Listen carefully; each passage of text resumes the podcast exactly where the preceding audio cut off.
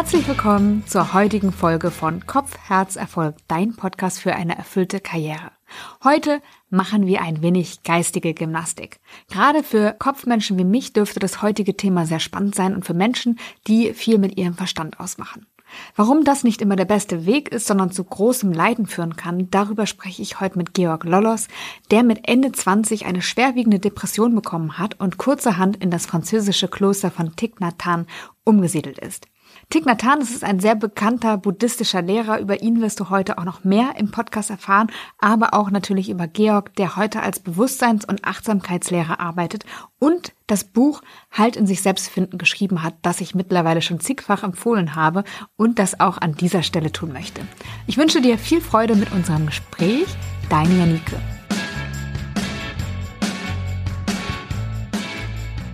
Georg, ich freue mich sehr, dass du heute hier bist. Vielen Dank für die Einladung. Sehr gerne. Dein Buch hat mich in den letzten zwei Wochen begleitet und ich wollte Danke dafür sagen. Oh, das freut mich. Vielen Dank. Es geht ja in deinem Buch darum, Halt in sich selbst zu finden. Und ich komme tatsächlich aus einer Phase, wo ich den persönlich so ein bisschen verloren hatte. Mhm. Und zwar war es so, dass ich äh, Anfang des Jahres sehr viel gearbeitet habe. Ich war sehr gestresst. Ich war auch bei der Zahnärztin. Das hat mich nicht gestresst, aber sie hat gesagt, ich habe angefangen zu knirschen mit den Zähnen. Und alle, denen ich das so erzählt hatte, ja, nimm dir halt eine Schiene, war so die äh, Standardreaktion. Und ich dachte so, nein, ich habe noch nie in meinem Leben mit den Zähnen geknirscht, also irgendwas stimmt nicht. Hm. Und dann ist der Krieg ausgebrochen in der Ukraine und ich habe gemerkt, so das war irgendwie, das war einfach zu viel für mich und ich war sehr gestresst, emotional labil, ich war äh, so schnell aus der Haut gefahren und mir ging es einfach richtig bescheiden. Und ich habe mich dann so Schritt für Schritt rausgearbeitet habe angefangen, wirklich auf Fernsehen zu verzichten, äh, keine Nachrichten mehr geschaut, äh, wenn dann nur gelesen. Bin früh schlafen gegangen, um 22 Uhr ähm, habe ich mich hingelegt, habe gelesen, habe äh, mehr Zeit mit meinem Sohn verbracht, weniger gearbeitet und habe dann irgendwann gemerkt, dass es total leicht war, eigentlich da rauszukommen aus dieser Situation.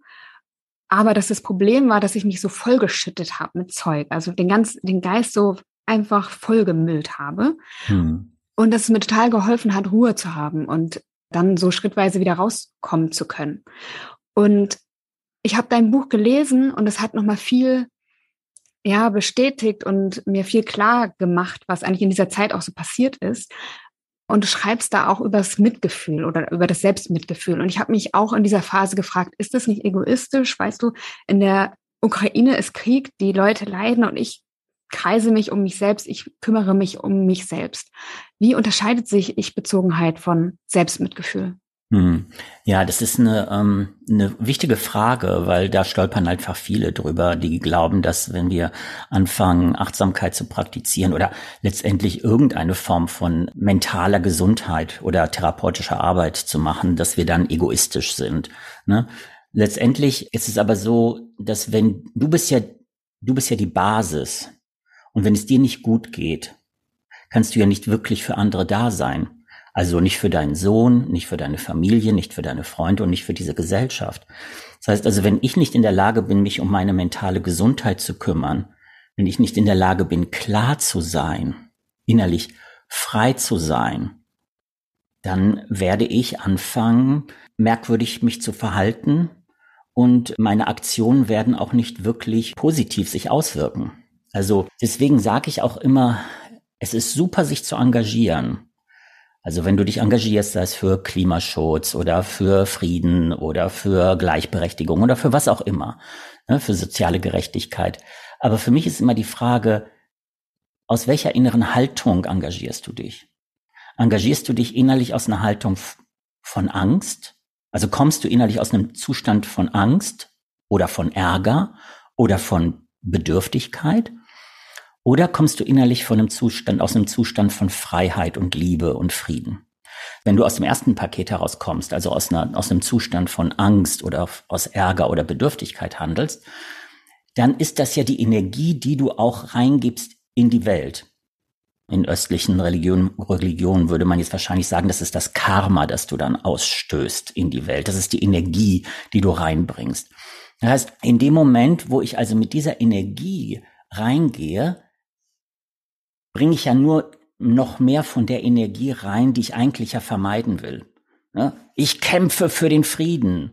Ne? Also wenn ich mit der Haltung da, da reingehe, dann bringe ich ja noch mehr Krieg, meinen eigenen Krieg noch mit zur Party.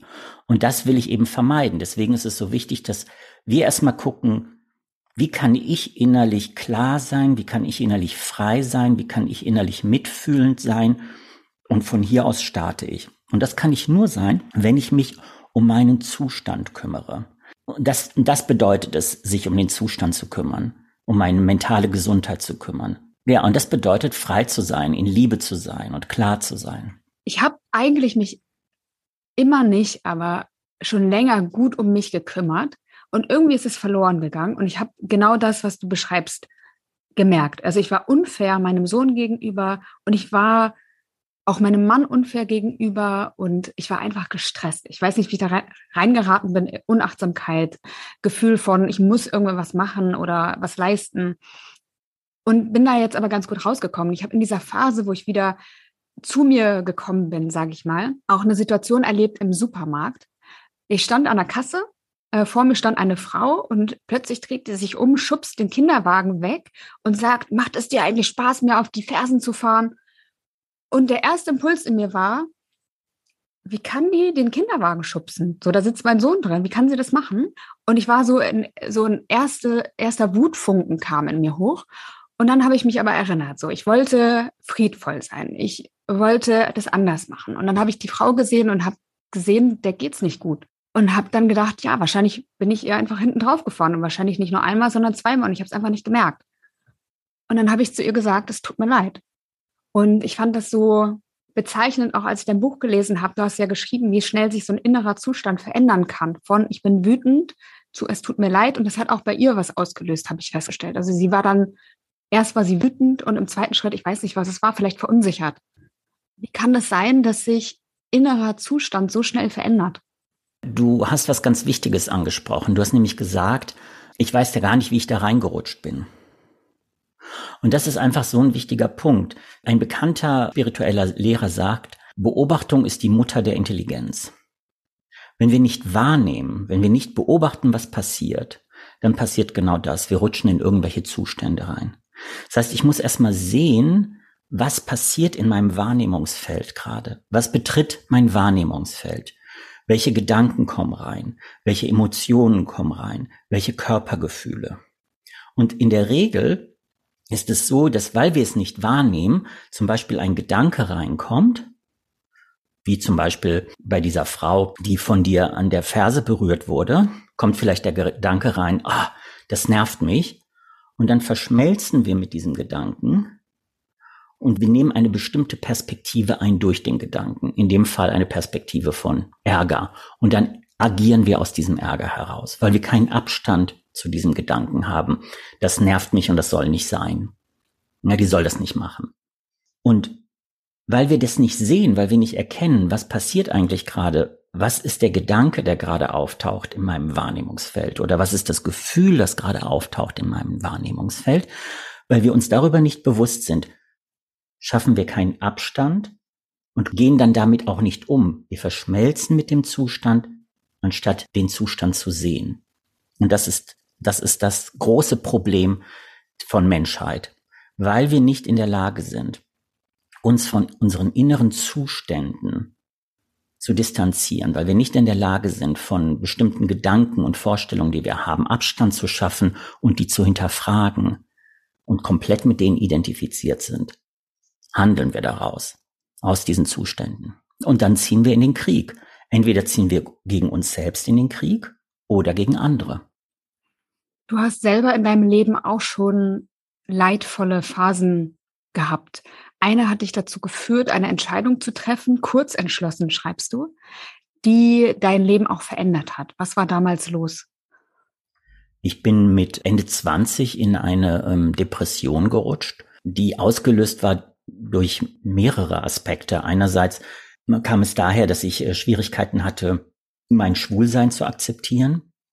Andererseits, das beschreibe ich in dem Buch nicht, gab es eben aber auch familiäre Geschichten. Mein Vater hat, als ich äh, vier Jahre alt war, meine Brüder entführt nach Griechenland und ich habe die zwölf Jahre nicht gesehen. Also es war so eine Akkumulation von mehreren, äh, von mehreren Sachen.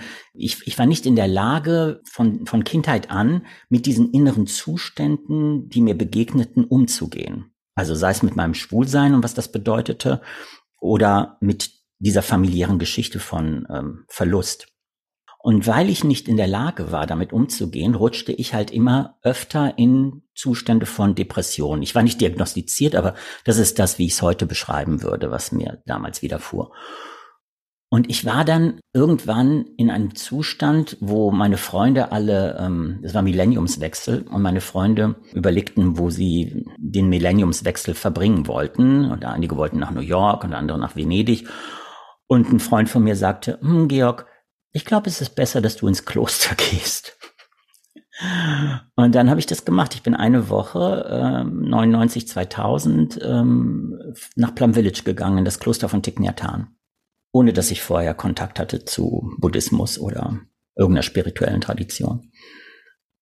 Und als ich da hinkam da war das erste, der erste Gedanke, den ich hatte, als ich lernte Achtsamkeit. Äh, es ist möglich, mit seinen inneren Zuständen umzugehen. Man muss nicht komplett identifiziert sein mit dem, was man da gerade erlebt. War das erste, was ich gedacht habe, warum habe ich das nicht als Kind gelernt? Mir wäre vieles erspart geblieben.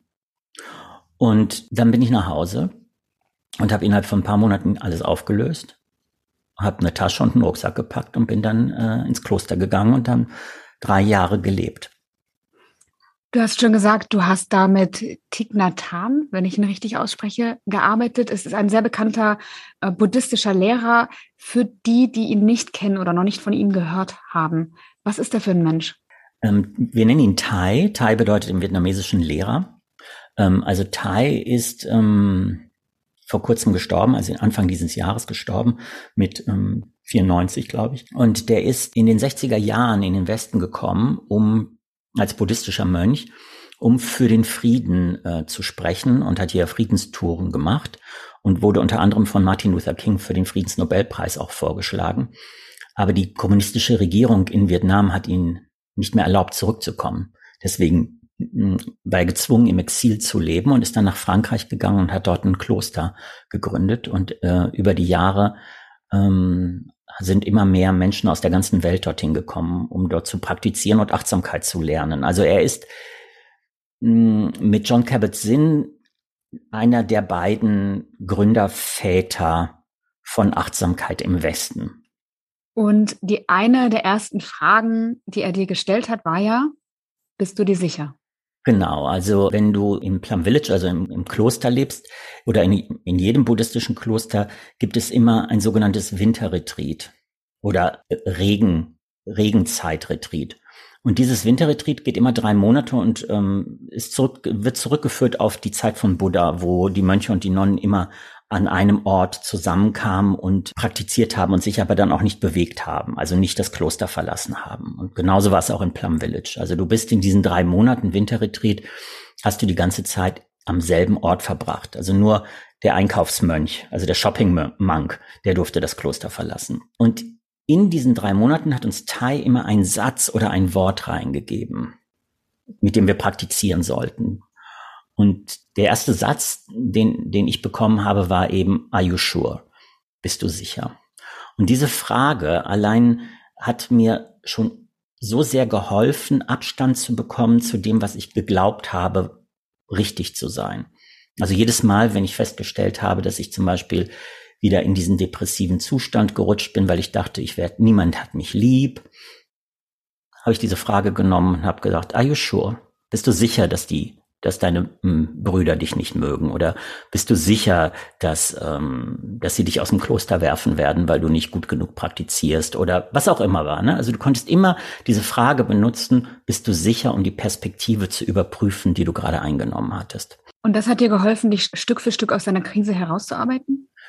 Genau, es war eine, es war eine Methode, äh, eine Frage, mit der ich Stück für Stück es geschafft habe, mich aus der Krise rauszuarbeiten. Und ähm, die Praxis ist halt, ähm, das ist ja das Tolle an der Praxis der Achtsamkeit. Es gibt so viele verschiedene Mittel und Instrumente da drin, die man benutzen kann, um zu gucken, was hilft mir. Also es ist nicht für jeden immer das Gleiche. Manche Leute finden Sitzmeditation schrecklich. Die schaffen, die schaffen es einfach nicht, sich hinzusetzen und ruhig still zu sitzen. Oder zumindest am Anfang nicht. Und dann ist vielleicht eine andere Meditation das Richtige für die. Du, dann ist vielleicht Gehmeditation das Richtige oder Essmeditation oder was auch immer. Und das ist eben das Tolle, dass du eben guckst, welche Frage oder welche Praxis hilft mir, damit ich transformieren kann, die Zustände, in denen ich mich befinde. Das nennt sich intelligent praktizieren. Du arbeitest ja heute als Bewusstseins- und Achtsamkeitslehrer und hast dabei festgestellt, dass das innere Universum bei allen Menschen auf eine ganz ähnliche Art und Weise sich verhält und dass auch hinter den individuellen Geschichten und hinter dem individuellen Leiden eine Dynamik oder ein Muster liegt, das sich wiederholt. Was ist das? Also ich habe festgestellt im Laufe der, ähm, der Jahre, wo ich mit mir selber und mit anderen gearbeitet habe, dass die Muster der Leute, also dass der Wahnsinn kollektiv ist, sagen wir es so. Ne? Dass die Muster, in die die Leute reinrutschen, fast immer dieselben sind. Ich habe festgestellt, dass es zehn solcher Muster gibt. Und die nenne ich Räume. Ich beschreibe das wie ein Haus, ein Ego-Haus, und in diesem Ego-Haus gibt es zehn Räume, die man betreten kann. Ein Zimmer in diesem Haus ist zum Beispiel Kontrolle. Ein anderer Raum in diesem, in diesem Haus ist Minderwert. Das heißt, wenn du diesen Raum betrittst, beginnst du die Atmosphäre in diesem Raum einzuatmen dieser Raum vibriert regelrecht in Kontrolle oder Minderwert und du verschmilzt mit diesem Zustand. Und das ist dann die Perspektive, die du einnimmst. Je tiefer du in den Raum reinrutschst, desto stärker wirst du die Emotionen in dem jeweiligen Raum erleben und dich dementsprechend verhalten. Also je tiefer du zum Beispiel in den Minderwertraum reinrutscht, desto mehr wirst du denken, ich bin nicht gut genug, ich bin nicht liebenswert und desto stärker wirst du in eine Form von Depression und Einsamkeitsgefühle versinken. Was wichtig ist, je tiefer du in einen Raum reinrutschst, desto extremer werden deine Emotionen und desto extremistischer werden deine Handlungen. Ja, also es das heißt, um dich selbst zu töten oder jemand anderes zu töten, musst du eben sehr stark in so einem Zustand, in so einem Raum drin sein, sehr tief in so einem Raum drin sein. So, und das ist eben genau der Punkt, wo mentale Gesundheit beginnt. Wo es wichtig ist, dass ich feststelle, wow, ich bin gerade dabei, in einen Zustand reinzurutschen. So wie du es gerade am Anfang beschrieben hast, ne, wo du merktest, oh, ich bin ja schon drin in dem Zustand. Und wenn du anfängst zu praktizieren, wirst du eben irgendwann merken, oh, ich bin dabei, da reinzurutschen und wirst dann eben die Kurve kriegen durch Bewusstseinsarbeit, um nicht mehr da reinzugehen. Ich würde dir gerne eine Situation beschreiben, die ich gestern erlebt habe. Und vielleicht magst du sie mir mal einordnen oder ein bisschen was darüber erzählen. Und zwar war ich mit meinem Sohn unterwegs. Er ist Fahrrad gefahren und wir haben einen, einen Mann gesehen, der bei einem Auto stand, der sehr laut Musik gehört. Und kurze Zeit später bin ich wieder darauf aufmerksam geworden, weil ein Mann ihn angebrüllt hat. Er stand ein bisschen abseits im Gras und hat uriniert. Und zwar auf ein jüdisches Mahnmal das da war. Also ich hatte das gar nicht mitbekommen weiter und habe nur gehört, dass ein Mann ihn angeschrien hat, was stimmt nicht mit dir, was bist du für ein Mensch, da wurden Juden deportiert, was stimmt nicht mit dir. So, also der ist total ausgeflippt, der hat, äh, der andere hat zu Ende gepinkelt und kam hinterher zu mir und sagte, was hätte ich tun sollen? Und dann plötzlich sprudelte es aus ihm heraus und sagte, mein Sohn sitzt im Auto, meine Frau hat mich rausgeschmissen, ich lebe derzeit im Auto, ich zeig dir, meine Klamotten sind im Kofferraum, was soll ich tun? Ich musste pinkeln, was soll ich tun? Und im ersten Moment war ich natürlich total schockiert, dass er auf dieses Mahnmal gepinkelt hat, aber auch im zweiten Moment da war das Gefühl, der ist in Not, der ist einfach in Not. Kannst du das nochmal anhand deiner Arbeit einsortieren? Es ist immer so ein bisschen schwierig, einzusortieren von außen, wenn ich nicht mit den Leuten rede. Ich, ich hätte jetzt vielleicht einsortieren können, in welchem Zustand du bist, weil ich dich direkt jetzt hier vor mir habe und dann kann man mit dir reden. Aber jetzt aus der Ferne kann ich sagen, offensichtlich war der Mann, der geschrien hat, in einem Zustand von, von Widerstand. Hm? Also der hat halt ähm, sozusagen gesehen, da tut jemand etwas, was er nicht will, dass er tut, ähnlich wie die Frau im Supermarkt, den, der, der du in die Hacken gefahren bist. Das ist dann ein Zustand von Widerstand, in den die Leute reinrutschen. Und aus dem Zustand von Widerstand fangen wir dann an, uns zu wehren. Hm? Also nach außen entweder zu schlagen, wobei der Zustand von Widerstand kann sich auch hm, in Schweigen ausdrücken. Also Leute, die einfach dann dicht machen und dann nichts mehr, nichts mehr sagen. Also der hat eine ganze, ähm, eine ganze Palette, eine ganze Bandbreite von ähm, Ausdrucksmöglichkeiten, dieser innere Zustand von Widerstand, dieser Raum des Widerstands. Ja, der andere Mann, der gepinkelt hat, würde ich sagen, der war offensichtlich in einem Zustand von Bedürftigkeit. Ja, also er war bedürftig im Sinne von in einem Mangelzustand, innerlich in einem Mangelzustand. Also einerseits eben hatte der kein Zuhause mehr, ähm, lebte auf der Straße und hatte gleichzeitig die Not, irgendwo, irgendwo pinkeln zu müssen. Und vielleicht war ihm gar nicht bewusst, was das überhaupt war, wo er da gerade gegen gepinkelt hat, weil er innerlich in so einem Zustand war, dass alles andere überhaupt nicht das kennen wir ja, also dass wir gar nicht wahrnehmen, dass wir gar nicht sehen, was, was gerade vor uns ist, weil wir so gefangen sind in der, in der Welt unserer Gedanken, so dass wir, dass wir keine zwei Meter mehr weit gucken können. Macht das Sinn, was ich sage? Das macht total Sinn und ich finde das mit dem mit der Bedürftigkeit auch spannend, weil ähm, du hast auch in deinem Buch geschrieben und du musst mich korrigieren, wenn ich das äh, falsch zitiere, aber das Mitgefühl mit Verstehen beginnt. Und dieses Thema Bedürftigkeit, das drückt für mich viel aus, was ich da wahrgenommen habe bei Ihnen. Und vielleicht kannst du auf den Aspekt nochmal eingehen, warum Mitgefühl bei Verstehen beginnt oder auch, ich glaube, Teil setzt es gleich mit Liebe. Vielleicht kannst du den, den Aspekt nochmal aufdröseln für mich. Ja. Also wenn wir nicht verstehen, es ist so ein bisschen, äh, wir kommen wieder zurück zu dem, ähm, Beobachtung ist die Mutter der Intelligenz. Wenn wir nicht verstehen, also wenn wir nicht erkennen, warum jemand, eine andere Person tut, was sie tut oder sagt, was sie sagt, werden wir sie nicht lieben können, werden wir kein Mitgefühl entwickeln können. So, ähm, bei dir war es ja so, in dem Moment, wo du der Frau in die Hacken gefahren bist und die, und du hast gesehen, die ist in Not. Du hast gesehen, die leidet in dem Moment. Da hattest du plötzlich Mitgefühl. Aber hättest du nicht das Leiden in ihr gesehen, sondern wärst du ebenfalls in einem Zustand hineingekommen von, von Wut und Aggression, dann hättest, hättest du einfach ausagiert, eventuell, ne, und hättest auch angefangen zu schreien. Deswegen ist es so wichtig, zu schauen, warum, was ist der Grund, warum jemand tut, was er oder sie tut, oder sagt, was er oder sie sagt.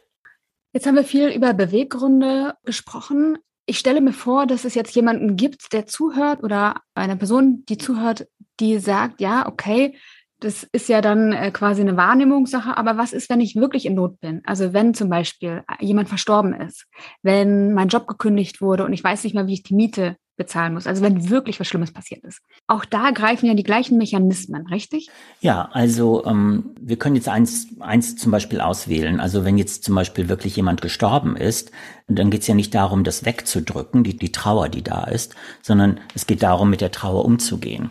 Also, wenn ich ein Gefühl von, von, sagen wir, Trauer in mir habe, weil jemand gestorben ist, mein Lehrer hat immer gesagt, es ist wichtig, dass wir die Emotion, die auftaucht, in unserem Arm halten wie ein Kind, das schreit. Heißt, wir drücken die Emotion, die auftaucht, nicht äh, weg. Wir tun die nicht in den Keller oder in den Kleiderschrank. Also wir stecken unser weinendes Kind nicht in den Keller oder in den Kleiderschrank, sondern wir nehmen es in den Arm und halten es liebevoll. Das ist dieser selbstfürsorgliche, mitfühlende Akt, den du dir selbst gegenüber erzeugst. Du nimmst wahr, ah, da ist ein, ein Gefühl von Trauer oder da ist ein Gefühl von Angst und ich schaffe ein wenig Abstand zu dieser Trauer oder zu dieser Angst und ich kümmere mich liebevoll. Ich nehme diese Trauer und diese Angst liebevoll in den Arm. Das heißt, es gibt einen Unterschied zwischen Trauer und Leiden. Leiden ist nicht Trauer. Kann man das so sagen? Nee, es gibt einen Unterschied zwischen dem, was beobachtet und dem Leiden. Also, das Leiden und die Traurigkeit ist ein, ein Teil, der auftaucht. Okay, bear with me. also, das ist ein Feld deiner Wahrnehmung, okay? Das Feld deiner Wahrnehmung. Und nun stellst du fest, in das Feld deiner Wahrnehmung kommen Dinge rein. Zum Beispiel diese Stimme aber auch alles, was du gerade im Körper erlebst. Du sitzt vielleicht gerade oder lehnst dich mit dem Rücken an. Andere Sachen, die du hörst, sind ebenfalls Objekte, wir sprechen dann von Objekten, die in dein Wahrnehmungsfeld reinkommen. Aber nicht nur Sachen, die du über den Körper wahrnimmst, kommen in dein Feld rein, sondern auch Emotionen. Ne? Da kommt eine Angst rein oder da kommt eine Freude rein oder kommt ein Ärger rein. Und noch ein Aspekt betritt dein Wahrnehmungsfeld, nämlich deine Gedanken und Bilder in deinem Kopf. Auch hier dasselbe. Da kommt ein Gedanke rein, da kommt ein Bild rein. Und all diese Objekte der Wahrnehmung haben eins gemeinsam. Sie kommen rein, sind eine Zeit lang da und verschwinden dann wieder. Egal was. Jedes Körpergefühl, jede Emotion, jeder Gedanke. Kommt rein, ist eine Zeit lang da und ist irgendwann wieder weg. Aber etwas kommt und geht nicht. Das ist das Feld der Wahrnehmung. Also der Raum, in dem alles passiert. Normalerweise ist es so, dass etwas reinkommt. Für die meisten Menschen ist es so. Etwas kommt rein und unsere Aufmerksamkeit springt auf das an, was reinkommt. Ein körperlicher Schmerz, eine Emotion oder eine bestimmte gedankliche Perspektive. Springt darauf an und verschmilzt damit. Und das ist dann die Perspektive, aus der wir das Leben wahrnehmen. Das ist hm? das Leiden. Das ist dann das, genau, es kann auch Freude sein, aber ne, wir kümmern uns ja um Leiden, weil Freude arbeitet für uns. Aber wenn wir feststellen, da kommt zum Beispiel irgendein Leid rein, irgendein Gedanke von Ärger oder Traurigkeit oder was auch immer, und du springst darauf an und verschmilzt damit. Das ist dann der Zustand, in dem du dich befindest. Das ist praktisch der Raum, den du dann betrittst. So. Jetzt ist es aber durchaus möglich, nicht damit zu verschmelzen komplett mit dem, was reinkommt an Leiden, sondern mit etwas Abstand Raum um das Leiden zu schaffen und das aus einer stillen, mitfühlenden Beobachterposition zu betrachten. Das ist Meditation. Ja, also anstatt damit zu verschmelzen, schaffe ich ein wenig Abstand. Und jetzt kommt wieder das, was mein Lehrer gesagt hat.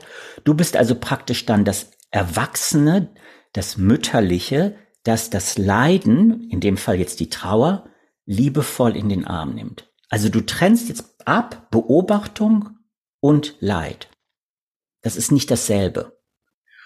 Und wenn du das begreifst, dass etwas da ist, was größer ist als all das Leid, das in dir passiert, und dass dieses etwas, dieses beobachtende, mitfühlende, stille Sein in der Lage ist, sich um dieses Leid zu kümmern, bekommst du plötzlich Selbstermächtigung, Self-Empowerment. Du schlägst in deinem Buch 13 Fragen dafür vor. Welche sind das zum Beispiel? Zum Beispiel ist das die Frage, also die Frage, um in dieses Beobachtende zu kommen. Wie kann ich, anstatt direkt mit meiner Aufmerksamkeit auf irgendeine Identifikation, auf irgendeinen Gedanken zu springen, wie kann ich ein wenig Abstand schaffen, wie kann ich ein bisschen Raum bekommen und in dieses Beobachtende mich versetzen? Ist eine Frage zum Beispiel, beobachte ich aus der Stille? Weil das, was beobachtet, das Feld, ist still. Es denkt nicht. Das heißt nicht, dass da nicht Gedanken im Feld passieren. Es ist nur ein wenig Raum um die Gedanken herum. Also ich bin nicht komplett verschmolzen damit. Eine andere Frage ist, habe ich Mitgefühl gerade? Also kann ich mit mitfühlenden Augen auf mich, auf das schauen, was gerade in meinem Feld passiert, was reinkommt? Hm? Ähm, eine weitere Frage ist, ähm, um Abstand zu bekommen, hm, was ist die größte Angst? Was ist das Schlimmste, was passieren kann? Hm? Wie hilft mir die Frage, wenn ich gerade in Not bin? Was ist das Schlimmste, was passieren kann? Ähm, wenn du in Not bist, also wenn du Angst hast, so, dann heißt es ja immer, du projizierst gerade in die Zukunft. Präzise sein. Wir sind, ne, wir sind, wir wollen beobachten, präzise sein. Also, wenn ich Angst habe, heißt das, ich projiziere in die Zukunft, weil ich habe Angst vor dem, was passieren könnte. Weil hier und jetzt Frau, Wesen auf Sitz. Wesen, Wesen sitzt und hört zu. Okay? Was ist nicht in Ordnung? Hier und jetzt. Ich kann nichts finden, was hier und jetzt gerade nicht in Ordnung ist. Es sei denn, ich fange an, mit meiner Aufmerksamkeit in die Zukunft zu gehen. Ja, aber wenn, wenn das passiert oder wenn, ne? Nein, komm zurück. Hier und jetzt, in diesem Moment. Was ist gerade nicht in Ordnung? Das hört sich sehr hilfreich an, tatsächlich. Ich bin gerade äh, so im Geiste durchgegangen, wie ich das gemacht habe, als es mir so schlecht ging vor ein paar Wochen. Also da bin, bin ich wieder bei dem Punkt, dass ich es nicht weiß, einfach das nicht beschreiben kann, dass ich erstmal den Raum wieder schaffen musste, um mich selber wahrzunehmen und dann auch zum Beispiel gemerkt habe, wenn ich einmal wieder Nachrichten geschaut habe, dass es mir schlechter geht automatisch. Und dann habe ich das wieder sein lassen. Also das, ich weiß gar nicht, ob ich da ähm, Fragen mir gestellt habe, aber auf jeden Fall ähm, hätten sie mir, also klingt es so, als ob sie mir sehr geholfen hätten an der Stelle. Wir sprechen in der Achtsamkeitspraxis ja von Nahrung. Das heißt also, ähm, Nachrichten, also nicht nur Essen und Trinken ist in der Achtsamkeitspraxis eine Nahrung, sondern Nachrichten sind auch Nahrung. Und alle Nahrung hat einen Effekt auf dieses System. Also geht in dieses System rein und hat einen Effekt auf das System. Und ähm, deswegen ist es so wichtig zu gucken, welche Nahrung tut mir gut und welche Nahrung tut mir nicht gut. Und du hast eben automatisch etwas richtig gemacht, indem du festgestellt hast, diese Nahrung von Nachrichten über den Krieg tun mir nicht gut, die haben einen bestimmten Effekt auf mein System, deswegen lasse ich sie einfach. Ein Effekt, die diese Nahrung haben kann, ist zum Beispiel Projektion in die Zukunft, dass du dir vorstellst, was passiert, wenn, ne, wenn es noch schlimmer wird und zu sagen, nein, ich möchte diese Nahrung, möchte nicht noch mehr von dieser Nahrung aufnehmen. Das heißt aber nicht, dass ich das verdränge, was passiert. Ich habe zum Beispiel während 9-11 im Kloster gelebt und ich habe tatsächlich, ich glaube bis heute, kein bewegtes Bild gesehen von damals. Das heißt nicht, dass wir nicht durchaus wussten, was passiert war. Also wir kannten die Facts. Ne? Wir wussten, da sind die zwei Türme, ein, ne, da sind Flugzeuge reingefallen, so und so viele Menschen sind gestorben. Aber wir haben nicht ständig jeden Tag das konsumiert per Bildmaterial und so weiter. Um einfach zu gucken, und das heißt nicht, dass manche Leute das nicht tun können und trotzdem klar sein können, aber es ist wichtig, dass jeder und jeder einfach schaut, wie viel an Nahrung oder wie viel von dieser Nahrung kann ich vertragen und lässt mich noch stabil sein und ab, ab welcher Dosis an Nahrung bin ich einfach nicht mehr stabil und auch nicht mehr klar und bin auch nicht mehr nützlich dann für mich und für meine, für, für meine äh, Mitmenschen.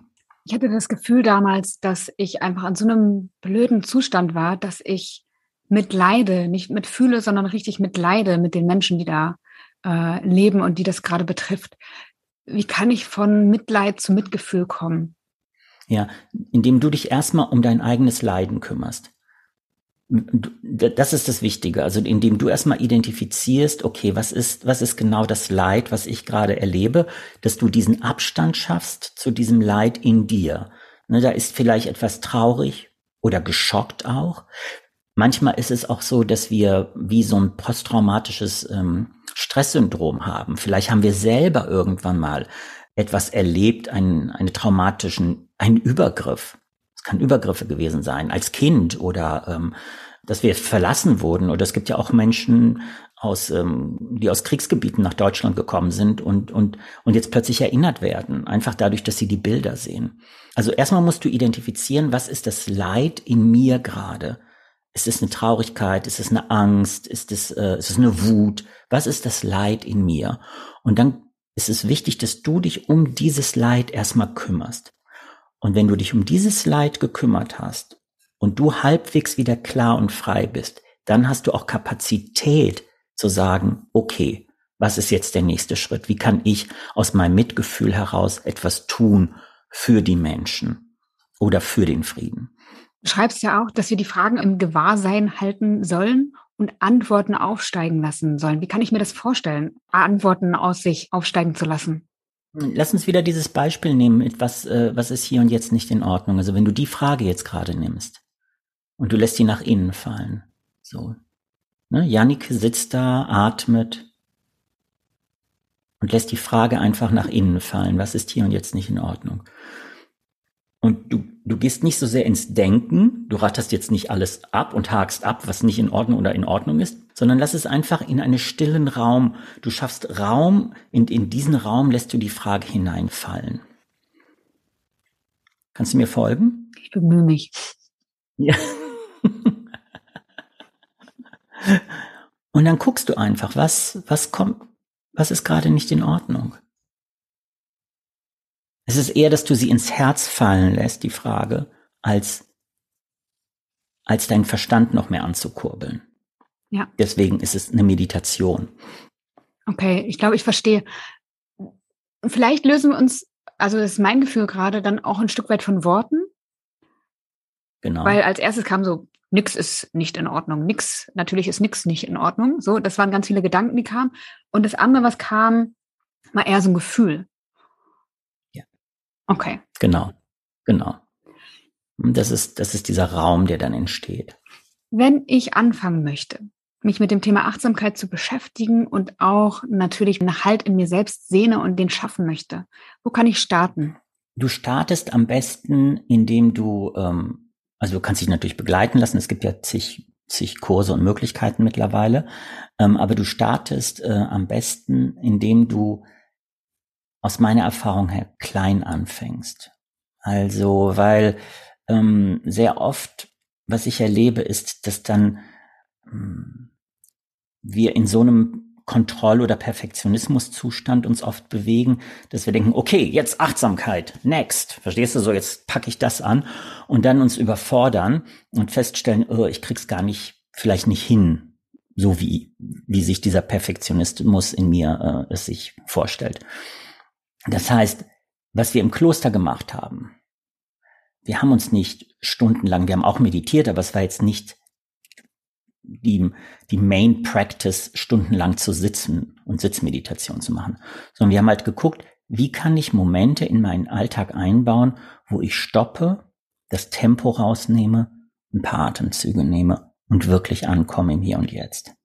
Und diesen Moment einfach akzeptiere, wie er gerade ist. So, und das ist immer das Erste, womit ich beginne, wenn ich äh, Kurse unterrichte.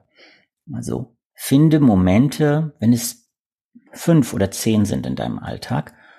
Es gibt Apps dafür, die du ähm, auf dein Handy installieren kannst, die einen Gong machen und du dann für 30 Sekunden drei Atemzüge nimmst oder so, das Tempo runterfährst oder komplett anhältst atmest, deinen Körper spürst, ankommst, alles loslässt. Und dann weiter. So würde ich anfangen. Wozu ist es gut anzufangen?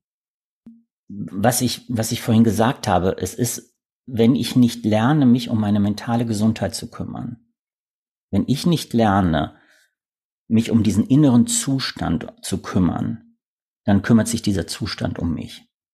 Wenn ich nicht in der Lage bin, Abstand zu schaffen, wahrzunehmen, wo bin, befinde ich mich gerade, sondern einfach hamsterradmäßig getrieben werde von einem Zustand in den nächsten, bin ich nicht mehr Herr oder Herrin meiner selbst, sondern ich bin wie ein Ping-Pong, wie so eine Flipperkugel, die von einem Zustand in den nächsten geschleudert wird.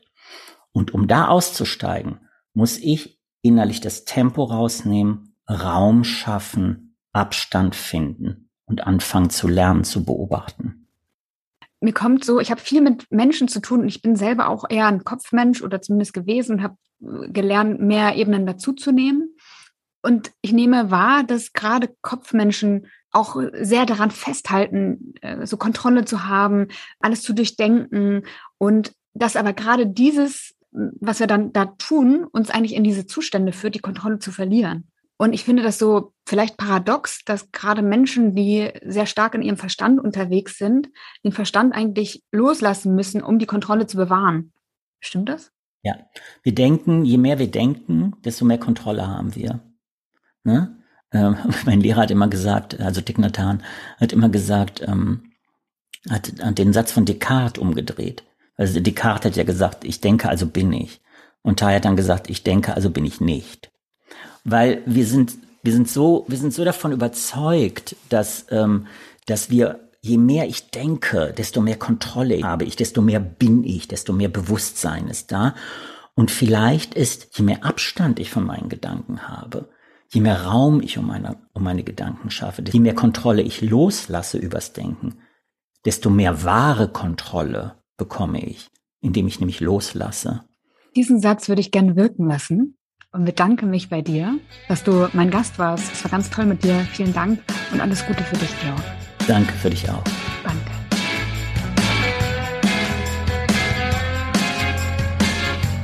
Schön, dass du heute wieder dabei warst. Ich hoffe, du konntest ein paar Impulse für dich mitnehmen. Ich freue mich über dein Feedback, über deine Fragen oder Anmerkungen und auch über deine Bewertung im iTunes Store.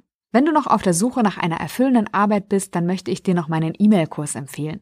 Der ist kostenlos, dauert fünf Tage und widmet sich der Frage, wie du wirklich arbeiten willst. Und das kann schon einen großen Unterschied machen.